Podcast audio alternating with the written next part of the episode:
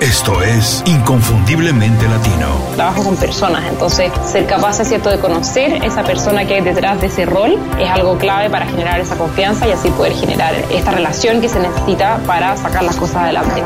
Tienes que hacer un plan que esté basado en lo que te apasiona, en lo que puede ser el mejor en el mundo o en tu mercado y en lo que te da dinero. Y si haces esas tres cosas, te va a ir muy, muy bien. En ventajas, creo que muchísimas. Nosotros nos sentimos mucho más cómodos con la incertidumbre. Nos ajustamos fácilmente a condiciones inestables porque nuestros países generalmente tienen condiciones mucho más inestables. Creo que el ser latino habla de que sabes que no tienes límites y que si tienes las herramientas para salir adelante no vas a tener ningún problema. Donde el multitasking estaba de moda y realmente se veía como una cualidad, pero está científicamente estudiado que disminuye enormemente la productividad. Inconfundiblemente Latino. Una ventana a las historias y conocimiento de los profesionales latinos más sobresalientes. Tu conexión con los expertos que han fundado compañías o movimientos que impactan de manera positiva en nuestra comunidad. Hola, antes de empezar quiero agradecerles por descargar este episodio. Les recuerdo que pueden enviarnos comentarios, ideas y sugerencias a info.icelatino.com y para contribuir positivamente a la comunidad inconfundiblemente latino pueden ir a Apple Podcast y hacernos una reseña con 5 estrellas. Gracias. Hola, bienvenidos a Inconfundiblemente Latino, soy Julio Muñiz. Muchas gracias por escuchar el programa de hoy y sobre todo muchas gracias por iniciar una semana más conmigo. También les mando todo mi agradecimiento a quienes me enviaron un email o un comentario en redes sociales. Ya saben, los emails los pueden enviar a info.icelatino.com. Estoy contento porque antes de terminar una semana, la semana anterior, pude contestar todos sus mensajes. Muchísimas gracias. Algunas veces ya sé, me toma tiempo, pero les garantizo que contesto a todos, ya sea un email o en redes sociales. Gracias por los comentarios a los episodios 110 y 111. Para quien no tuvo oportunidad de escucharlos todavía, les recuerdo que ambos están disponibles en todas las plataformas para escuchar podcast y también directamente en icelatino.com. Les recuerdo, Ice Latino es y de Ignacio, C de Carlos, latino, todo junto, icelatino.com. En el episodio 110 comparto cómo hago mi lista de tareas. Es la herramienta que me permite estar organizado y poder terminar con todas mis actividades durante el día. Revísenlo, es algo muy sencillo y estoy seguro que alguno de los consejos que comparto les puede ser de utilidad. También si tienen oportunidad después de escucharlo, mándenme un mensaje y díganme cuál de los consejos es el que más les funcionó, cuál es el que pudieron adaptar mejor a sus necesidades. Y en el episodio 110 comparto 10 enseñanzas que me dejó leer La magia de pensar en grande. Es un libro clásico del marketing, desarrollo personal y los negocios. Fue escrito por allá al final de los años 50. No hay nada que parezca muy novedoso, no, nada muy novedoso en él. Lo más interesante es que nada ha cambiado porque se enfoca en los principios básicos de cómo hacer un negocio, de cómo echarlo a andar y de cómo desarrollarse profesionalmente. Y bueno, estos principios siguen siendo los mismos. Es cómo mantenerse educado, cómo estar al día, cómo hacer un trabajo de calidad, la atención al cliente, la mentalidad que tiene que tener un profesional, etcétera, etcétera, etcétera. Todo esto en el episodio 111, revísenlo. Y ya que estén en icelatino.com, bueno, les recuerdo que si tienen oportunidad o si desean recibir todos los consejos y saber de todos los episodios en el momento en que son publicados, también recibir cada viernes las cinco razones de Inconfundiblemente Latino, bueno, pues suscríbanse al boletín. Esto es gratuito. Todo esto en icelatino.com. Si eres de esas personas que está esperando el fin de semana para recargar energías, pero curiosamente el lunes en la tarde ya te sientes otra vez exhausto, seguramente lo que estás pasando es que tienes agotamiento profesional. La mayoría de los profesionales de hoy tienen la tendencia de hacer más, de involucrarse en absolutamente todo lo que pueden, todo lo que pasa y está a su alrededor quieren estar involucrados.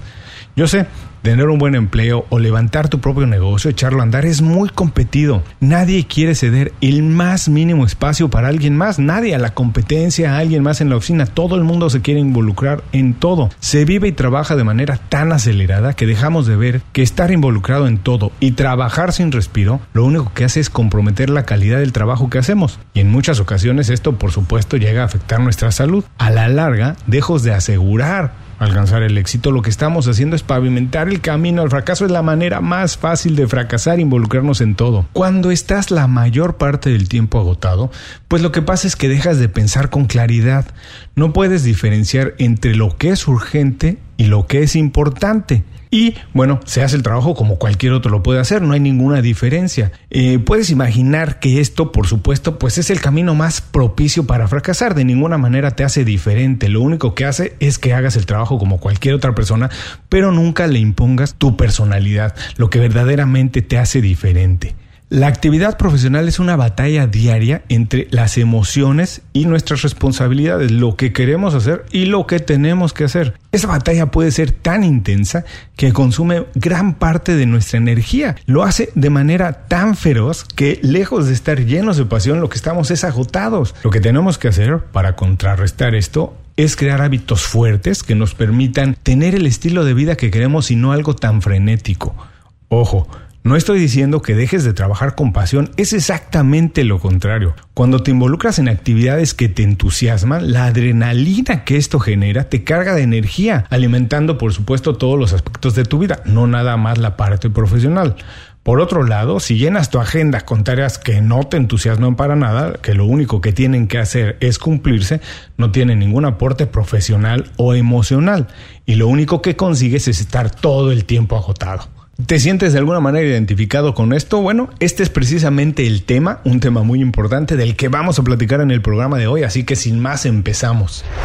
No es nada fácil pasar de estar agobiado a un estado de entusiasmo. Lo primero que tienes que hacer es tomar el toro por los cuernos y asumir la responsabilidad que todo, de todo, de todo lo que está a tu alrededor, de todo tu entorno. Nunca permitas estar mucho tiempo en un estado de ánimo negativo. Y lo antes posible hay que elaborar un plan para eliminar la fatiga y cargarte de energía. Cinco maneras de eliminar la fatiga profesional y reiniciar con más energía y concentración. Eso es exactamente lo que vamos a revisar ahora. Es casi imposible olvidarnos de las responsabilidades del trabajo cuando ya no estamos en la oficina. Yo lo entiendo perfectamente. La mayoría de las veces nos llevamos las responsabilidades fuera de la oficina. Muchas veces trabajamos 24 horas al día, más que nunca hoy, con un teléfono celular que nos permite prácticamente trabajar en cualquier momento. Por ello, la fatiga profesional afecta todos los aspectos de nuestra vida, no nada más las horas que estamos en la oficina, afecta absolutamente todo. Nuestras responsabilidades están tan vinculadas unas con otras que cuando se afecta la parte profesional, también nuestra vida personal se ve deteriorada. Hay que elaborar un plan, para resolver esto y estos son los cinco sencillos consejos que vamos a revisar hoy. Primer consejo, deja de hacer todo lo que estás haciendo por un día, por un solo día para organizarte. Bueno, yo sé, esto parece una medida radical, pero créanme, es la mejor manera de hacerlo. Si de verdad quieres cambiar las cosas, tienes que asumir que es un problema y la única manera de solucionarlo es hacer todo, absolutamente todo lo que sea necesario, no a medias, para resolverlo. Hay que ir al fondo. Casi Casi todo lo que hacemos siempre puede esperar por lo menos un día. Si lo haces de manera ordenada, un día es tiempo más que suficiente para organizar todo lo que tienes que hacer. Primero, empieza por hacer una lista de responsabilidades y prioridades. Esto es muy importante, no solo responsabilidades, hay que ponerles nivel de prioridad. En el episodio 110 de Inconfundiblemente Latino puedes revisar los consejos que di para hacer una lista de tareas. Revísalo y ya verás que podrás hacer la tuya sin ningún problema. Hay que preparar un plan de acuerdo a las prioridades, como ya comentamos, y deja de correr detrás de lo urgente. Hay que poner las prioridades y enfocarse en ellas. No te apresures, en el plan hay que asignar tiempo suficiente a las prioridades. Empieza a preocuparte por hacer menos tareas y ejecutarlas con estándares más altos como muy pocas personas los pueden hacer, como únicamente tú las puedes hacer. Nunca olvides que de tu plan y su ejecución depende que recuperes la energía, desempeña un mejor trabajo y alcanza un nivel de bienestar más elevado. Segundo consejo, delega absolutamente todo lo que puedas por las siguientes dos semanas. Definitivamente eres incapaz de hacer el mejor trabajo posible cuando no tienes la energía necesaria para hacerlo. Y es evidente que si estás involucrado en absolutamente todo, nunca tendrás tiempo ni la atención ni la energía, como ya comentaros, que se necesita para hacer un buen trabajo. Hay que buscar ayuda.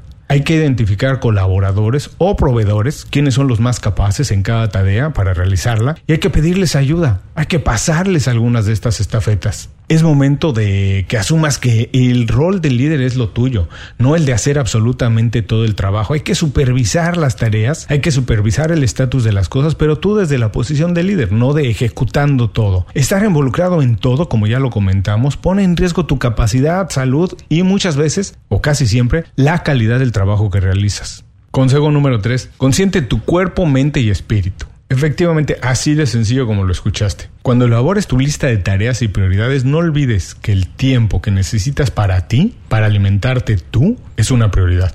Hay que encontrar actividades que te llenen de energía en lugar de chupártela, de robártela. Yo entiendo, ¿eh? es muy atractivo esperar el fin de semana y dedicar seis horas de corrido para ver la nueva temporada de Game of Thrones o cualquier otra serie. Suena muy tentador, suena muy atractivo. Pero estoy seguro que el siguiente lunes, lejos de estar lleno de energía, lo que vas a estar es a las 6 de la tarde pidiendo que llegue otra vez el fin de semana para descansar. Porque lejos de recargar energía, lo que hiciste es perderlas. Hay que darse tiempo para hacer ejercicio, explorar lugares diferentes que no conocemos, practicar yoga o meditación, cualquiera de estas cosas que te logren desconectar de las responsabilidades para empezar la semana con una visión fresca de las cosas. Consejo 4. Establece fronteras muy claras y practica decir no lo más seguido posible. Este sin duda es uno de los pasos más importantes. Por supuesto no quieres proyectar una imagen negativa, ser la persona que siempre dice que no tiene tiempo para hacer algo, eso siempre se ve mal, pero es más atractivo por supuesto estar siempre dispuesto a lo que otros necesitan, pero el trabajo que entreguemos muchas veces no es de la calidad que se necesita. Así que es momento de ser un poco más egoísta y ponerte por delante de los demás para estar enfocado al 100% en lo que estás haciendo, en lo que tienes que hacer. De esta manera, cuando te involucres en algo, la gente sabrá que siempre que tú estás involucrado, va a terminar siendo un buen trabajo. Y eso es mucho más importante. Hay que comunicar claramente que siempre que asumes una tarea es una prioridad. Vas a ver que poco a poco te van a buscar menos para hacer muchas otras cosas y realmente te van a buscar para lo que es verdaderamente importante. Recuerda que en todos los aspectos de la vida, cuando haces menos es porque estás haciendo y dando más. Consejo número 5.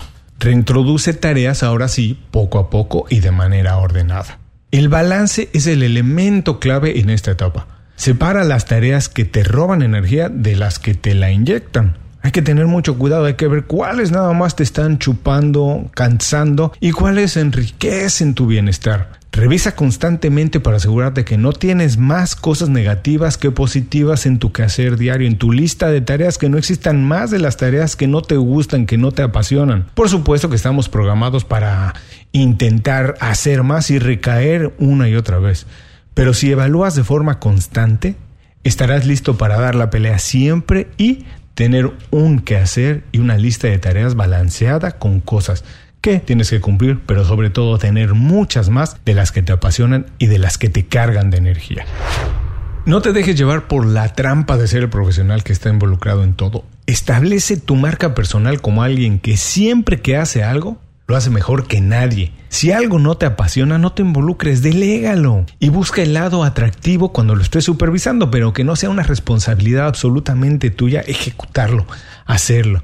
Desarrolla hábitos que te permitan fortalecer las fronteras entre las responsabilidades y las emociones, lo que tienes que hacer y lo que te gustaría o lo que quieres hacer, lo que sabes que te carga de energía. Dedica tiempo a esos pasatiempos, a los hobbies que te apasionan y carga de energía hacia el resto de tus actividades. Dedica eso, dedica más tiempo a tu bienestar. Hasta aquí muchísimas gracias otra vez por escuchar el programa de hoy. Como siempre, te recuerdo que si algo te pareció interesante y que puede ser de interés para alguien que conozcas, por favor comparte con esa persona el programa. Recuerda que compartir información de calidad, de valor, eleva la percepción que tienen de ti las otras personas. También te invito a visitar icelatino.com. Ice Latino es I de Ignacio, C de Carlos, Latino, todo junto, icelatino.com para revisar nuestro blog y suscribirse de manera gratuita al boletín semanal. De esta manera vas a recibir todos los viernes nuestro boletín con las cinco razones, con las herramientas y consejos que vamos compartiendo. Nunca se te va a pasar ninguna porque vas a saber siempre cuando son publicadas en el preciso momento en que son publicadas. Otra vez,